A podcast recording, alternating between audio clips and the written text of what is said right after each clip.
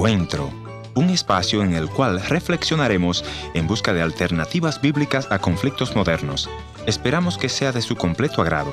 Bienvenidos al encuentro de hoy, soy Heriberto Ayala, colaborador del Ministerio Encuentro, y hoy quisiera presentarles uno de los programas que producimos aquí en el Ministerio. Este programa es dedicado especialmente a las mujeres y conduce la señora Marina Pinto, quien es la esposa del pastor Ernesto. Puede visitarnos al www encuentro.ca. Allí podrás escuchar los mensajes o solicitarnos para que pueda pasar por su radio emisora. Así es que les invito a escuchar el programa Encuentro Familiar con Marina Pinto.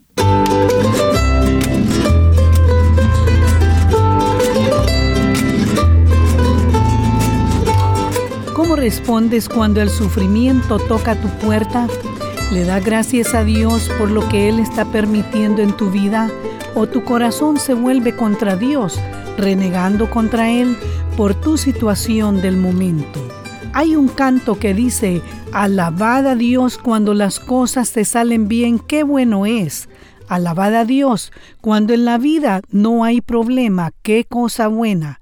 Pero si tú le alabas en medio de tu quebranto, el Espíritu Santo se glorifica dentro de ti.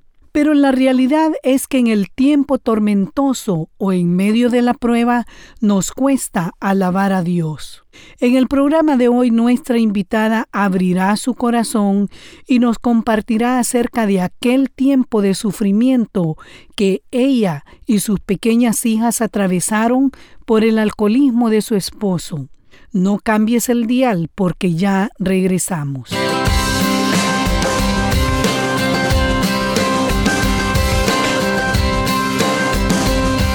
En este momento estoy con nuestra invitada, quien ella ha aceptado la invitación para compartir con nosotros y abrir su corazón para hablarnos de esa difícil experiencia que atravesó en su vida. Pero antes de que usted nos comparta, yo quisiera pedirle que nos hable un poquito acerca de su vida, cómo crece. Háblenos acerca de sus padres y de sus hermanos. Bueno, soy Andrea Götz. Yo nací y crecí en el departamento de Itapúa, en Paraguay éramos eh, dos hijas, mis padres eran un matrimonio muy joven. Inmediatamente después de casarse nací yo, nació mi hermana. Tuve una infancia tranquila, una infancia feliz, con mucho contacto con la naturaleza. En mi adolescencia, cuando tenía 14 años, en un accidente automovilístico fallece mi hermana. Eso fue una de las etapas más difíciles que pasamos como familia. Fue muy duro recuperarse de eso, ya que solamente tenía una hermana. A los 18 años nace mi primera hija como mm. madre soltera. Después de eso nos mudamos eh, con mis padres y mi hija a Filadelfia, donde em, estábamos viendo mejores posibilidades y un mejor futuro. Sí. Mm. Ahí yo conozco a mi esposo, Randolph, con el que estoy casada hace 10 años. Mm. Y juntos tuvimos dos, eh, dos hijas, tenemos tres, eh, Dana que tiene 15, Julia de 9 y Diana que tiene tres meses. Entiendo, Andrea, que usted eh, experimentó un tiempo bien difícil ya con su esposo en su matrimonio. Eh, háblenos acerca de esa experiencia difícil en, en esa etapa de su vida. Sí, mi esposo tenía problemas de alcoholismo. Mm. Cuando nos casamos, él ya tenía problemas con el alcohol, yo no lo realizaba, eh, o sea, no, no me daba cuenta, pensaba que yo podía lograr que él cambie. Mm. Cuando comencé a asistir a cursos de sanidad interior, comencé a acercarme más a Dios, mm. a conocer a Dios y a darme cuenta de lo que estaba pasando en casa, mm. de que Dios no quería eso para nosotros, que mi familia estaba destruyéndose por el alcoholismo, eh, por la falta de Dios. Mis hijos sufrían a causa del mal humor de mi esposo, del alcoholismo y eh, su frustración. y mucho más por su ausencia, ya que casi no estaba en casa y cuando mm. estaba todo le molestaba. Nosotros habíamos empezado un matrimonio sin Dios, como dije, eh, sin Dios como base y ahora eh, Dios me estaba mostrando que la única salida era una relación con, con Él, con Dios, y que Él tomara el timón de nuestra familia, porque yo sola ya no podía. ¿Cuáles son esas luchas, además de que usted no, ya nos mencionó que su esposo no estaba presente y, y el mal humor de él?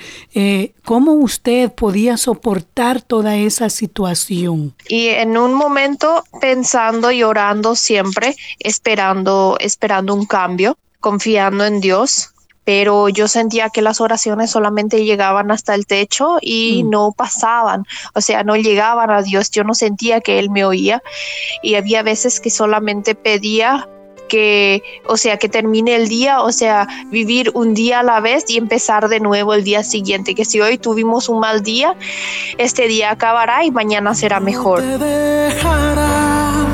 solamente dile ven y vive en mí, de tu mano tómame, su promesa cumplirá, Él no te abandonará, a tu lado siempre irá.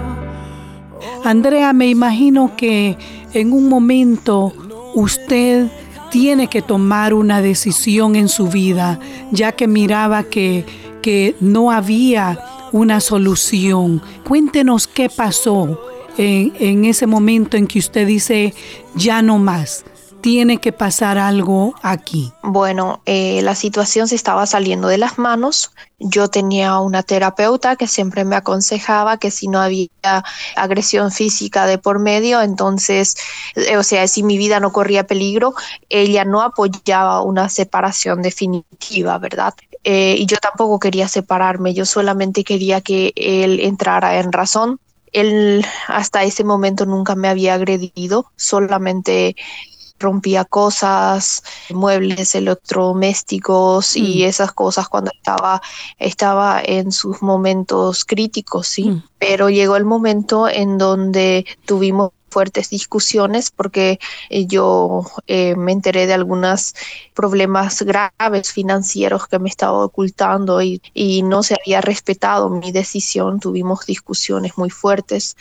Entonces en ese momento yo me doy cuenta que él está a punto de golpearme y ahí se encendieron las alarmas y tuve que tomar la decisión de, de pedirle que se fuera de la casa, de que se tomara tiempo para decidir si volvía con nosotros, debía dejar el alcohol, debía dejar los vicios y concentrarse en su familia y que salgamos juntos de los problemas financieros que teníamos hasta ese momento, que confiara en mí y que seamos una familia sana, pero como él debía, él, como dije, debía decidir el alcohol o nosotros. Mm. Y mientras más se demoraba en decidirse, más tiempo iba a quedarse sin nosotros. ¿Cuál fue la respuesta de él? Y en ese momento él, él se va y pero al día siguiente temprano vuelve porque varias veces yo había puesto este límite pero no no lo había respetado y yo por pena otra vez y por por el amor que le tenía entonces dejaba que traspase los límites pero esta vez hablé con los líderes de mi iglesia con mi terapeuta y esto me dio fuerzas para mantener el límite firme él tuvo que irse hmm. tuvo que buscar él pasó tomando 72 horas después de salir de mi casa sin, sin parar, sin descanso. Y en uno de esos momentos él toca fondo y siente que Dios le dijo, hasta aquí, y él mm. en ese momento se convierte y vuelve a Dios mm. y decide internarse en un centro de rehabilitación y empezar un tratamiento de desintoxicación.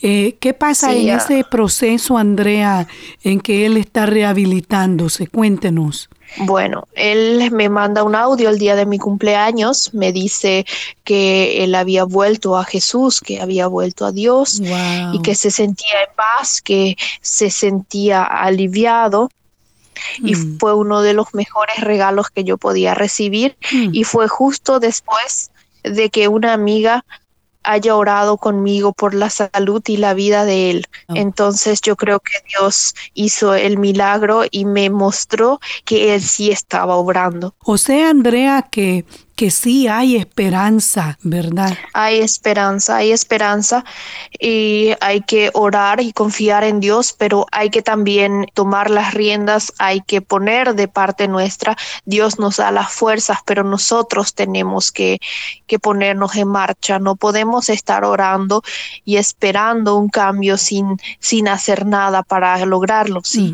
mi esposo está 17 meses ahora eh, limpio, sin, sin alcohol.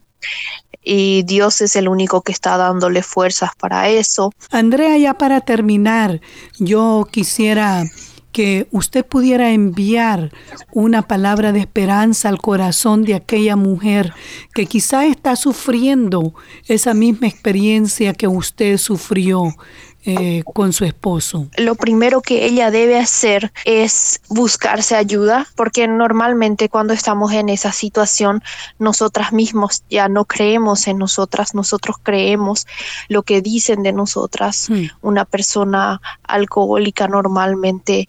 Eh, baja la autoestima también, que Dios no quiere que vivamos de esa manera. Más fuerza vamos a tener y más eh, apoyo eh, vamos a tener en la oración también.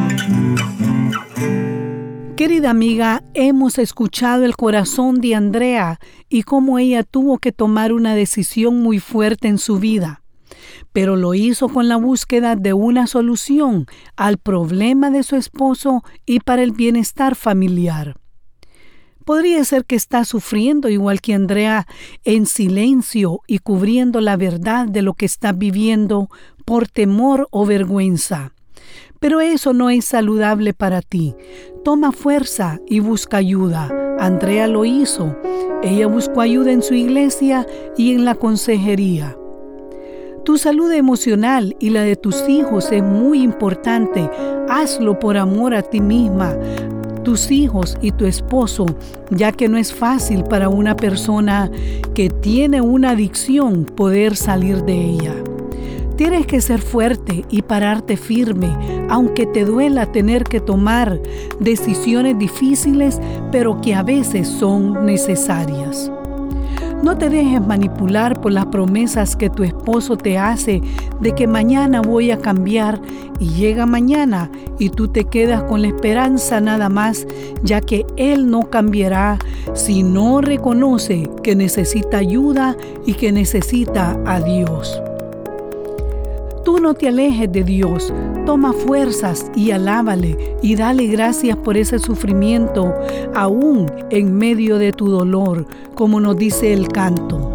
Lo que Dios permite que pase es siempre con un propósito. Nos dice la escritura en Primera de Tesalonicenses capítulo 5 versículo 18. Dad gracias en todo porque esta es la voluntad de Dios para con vosotros en Cristo Jesús.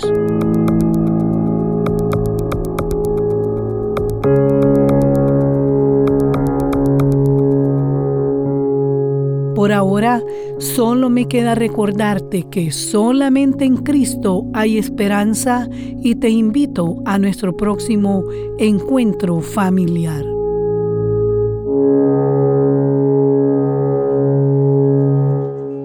Gracias por haber estado en la sintonía de este tu programa Encuentro y te voy a agradecer que me visites en el www.encuentro.ca. La otra opción es info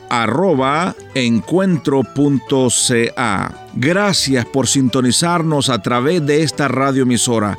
Yo soy tu amigo Ernesto Pinto y al despedirme quiero recordarte que Dios te ama y yo también.